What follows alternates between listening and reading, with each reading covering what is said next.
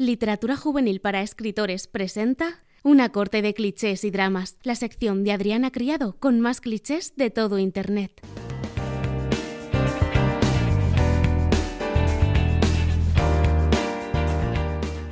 Hola. Uy, qué soso queda este saludo, madre mía. Voy a tener que buscar un apodo para poder llamaros a todas las personas que venía a escuchar a este podcast. Pero me lo voy a tener que pensar muy bien, ¿eh? Porque es que soy malísima para esto. ¿Qué os parece si lo hacemos juntas? Mm, os dejaré en estos días una cajita de preguntas en Instagram para que me echéis una mano. Bueno, quiero aclarar que voy a usar en los episodios el femenino para referirme a vosotras, porque la mayoría de la gente que me sigue son chicas pero absolutamente todo el mundo es bienvenido a este podcast, ya sea vuestro género masculino, femenino o no binario. Dicho esto, bienvenida al segundo episodio de una corte de clichés y drama. En el primer episodio tratamos mi cliché favorito, Enemies to Lovers, y hoy vamos a hablar del que es todo lo contrario, el Friends to Lovers, amigos a amantes. Para quienes no conozcan la base de este cliché, os explico. En un Friends to Lovers se nos presentan dos amigos. Pueden ser amigos de la infancia, que suele ser lo más común, la verdad, o personajes que primero desarrollan una amistad al conocerse y más adelante una relación amorosa. Eh, este trop también se presenta de diversas formas, como pasa con todo. Por ejemplo, cuando uno de los dos lleva toda la vida enamorado del otro, pero nunca ha dicho nada. Y lo que suele pasar al final es que la otra persona, tras alguna ruptura, desengaño, lo que sea, se da cuenta de que en realidad siempre ha tenido a la persona indicada a su lado.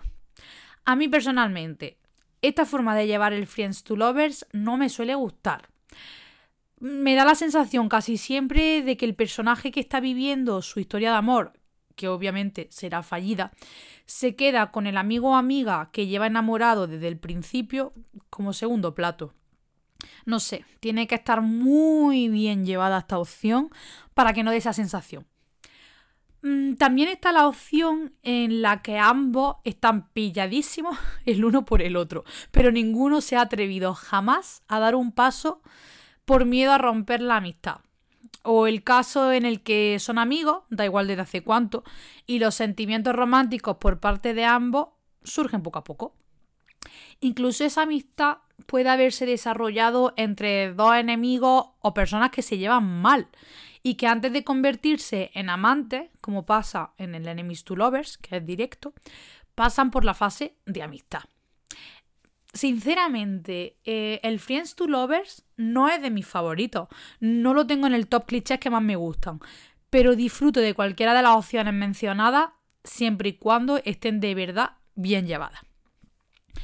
Vale, ¿qué es lo que necesitamos en un Friends to Lovers para que de verdad nos guste? ¿Por qué nos gusta este cliché y qué nos gusta ver? Lo principal es la amistad entre los personajes venga de donde venga y tenga la duración que tenga.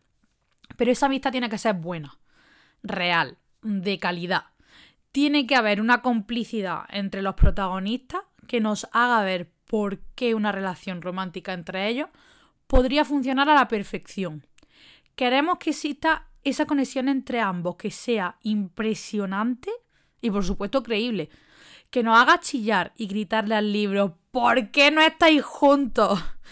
Y bueno, el motivo por el que no están juntos suele ser en casi todos los libros el mismo, el miedo a romper la amistad. A veces hay otros factores o incluso se juntan varios de estos, como que alguno de los dos tiene pareja o no es consciente de sus propios sentimientos. Pero lo normal es que nos topemos con el cliché de valoramos mucho nuestra amistad y no queremos mandarla al garete se sufre ¿eh? con esto. Queremos ver de verdad una amistad, ¿eh? Odiamos que se diga que son amigos y que en el quinto capítulo se estén enrollando. No, no, no, no. Eso no nos sirve. Queremos saber por qué son amigos, qué han compartido juntos, mm, lo muchísimo que se valoran, cómo se conocen el uno al otro.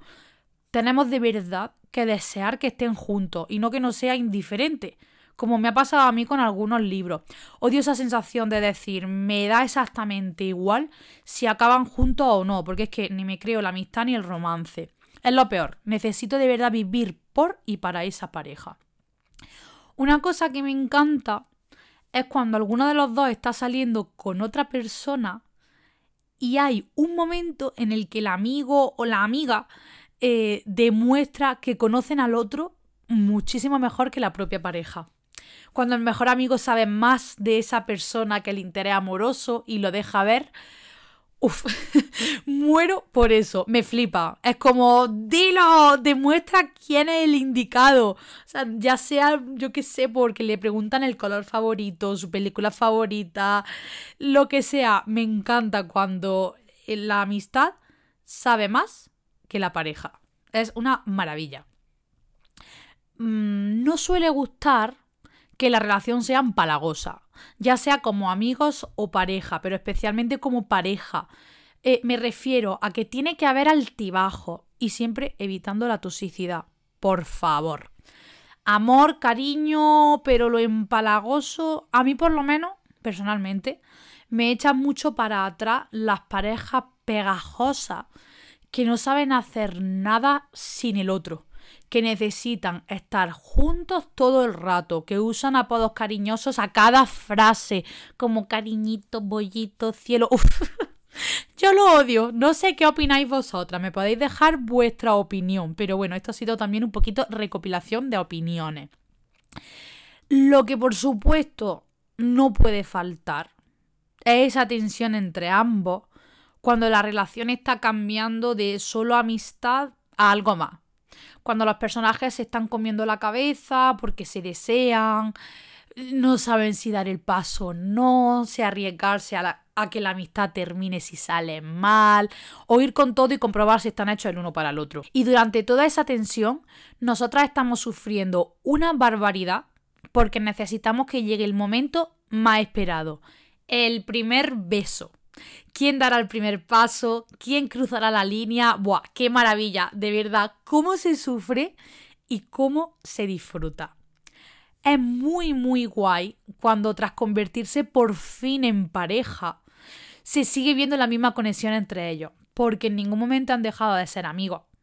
Las cosas cambian respecto a la forma de expresar y demostrar los sentimientos, cambia lo que los personajes hacen juntos, la exclusividad y todo eso pero su amistad no puede cambiar. O entonces es que al final el cliché se pierde.